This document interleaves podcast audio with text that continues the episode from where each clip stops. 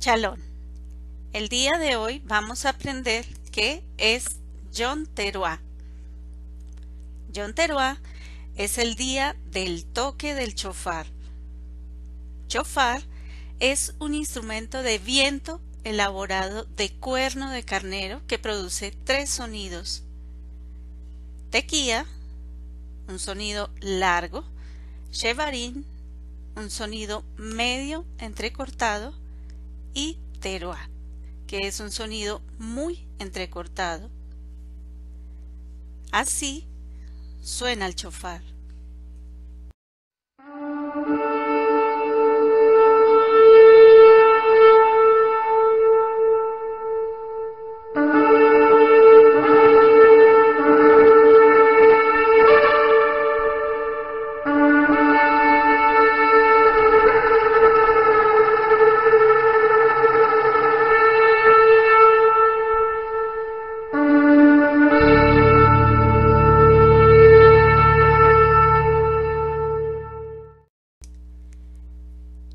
Dijo el Eterno a Moshe, dile a los hijos de Israel, el día primero del mes séptimo, será para vosotros día de cese, de santa convocación, y lo conmemoraréis al son del toque, del toque del chofar.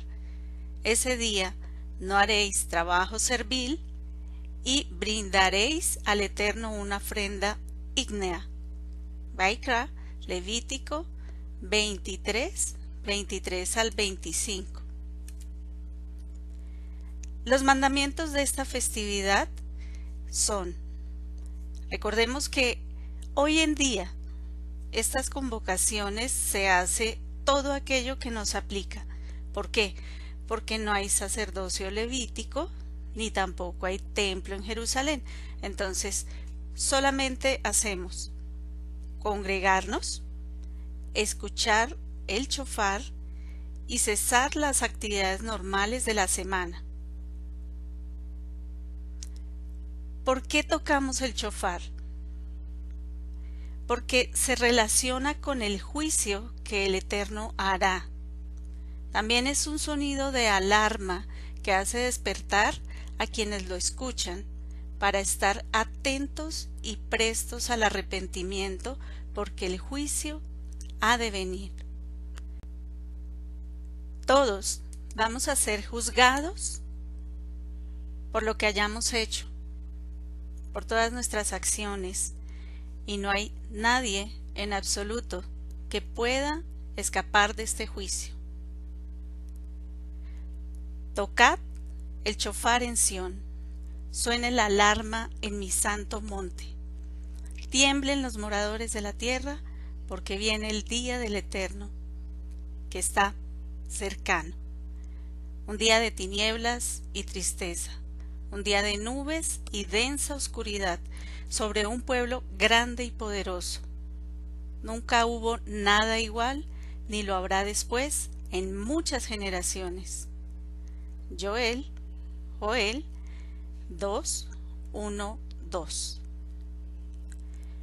Y sucederá que en aquel tiempo buscaré en Jerusalén, en Jerusalén, con lámparas, y castigaré a los hombres que reposan tranquilos como el vino asentado, diciendo en su corazón, el Eterno no hará ni bien ni mal.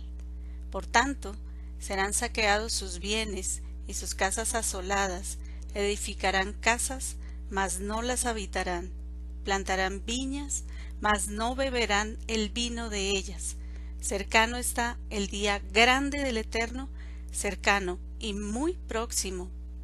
Es amarga la voz del día del Eterno. Gritará allí el valiente. Día de ira, aquel día, día de angustia, día de alboroto y asolamiento, día de tiniebla y de oscuridad, día de nublado y entenebrecimiento, día de chofar y de alarma sobre las ciudades fortificadas y sobre las altas torres, y atribularé a los hombres, y andarán como ciegos, porque pecaron contra el Eterno, y la sangre de ellos será derramada como polvo y su carne como estiércol. Ni su plata ni su oro podrán librarlos en el día de la ira del Eterno, pues toda la tierra será consumida por el fuego de su celo, porque ciertamente destrucción apresurada hará de todos los habitantes de la tierra. Cefanía, Sofonías 1, 12 al 18. Como ya lo mencionamos, viene el juicio del Eterno, un día oscuro, un día en que habrá alboroto, tinieblas y oscuridad, un día en que a los hombres no los podrá salvar ni su plata ni su oro, nada físico en lo cual ellos puedan confiar. Por eso es indispensable estar a cuentas con el Eterno, correr, arrepentirnos todos los días por nuestros pecados. Acércate al Eterno, porque el día, su gran día, viene. En John retornará por segunda vez el Mesías, pero ya no lo hará como un siervo sufriente, como nosotros lo conocimos en su primera venida. ¿Sí? Ya no vendrá a entregarse por nuestros pecados y culpas cometidas. No, Él vendrá como un juez supremo. Por ese motivo debemos estar preparados. He aquí os digo un misterio. No todos dormiremos, pero todos seremos transformados en un momento, en un abrir y cerrar de ojos, al final chofar, y todos los muertos serán resucitados, incorruptibles, y nosotros seremos transformados. Primera de Corintios 15, 51 al 52. Porque el mismo Señor, con voz de mando, como de arcángel, y con chofar de Elohim, descenderá del cielo, y los muertos en el Mesías resucitarán.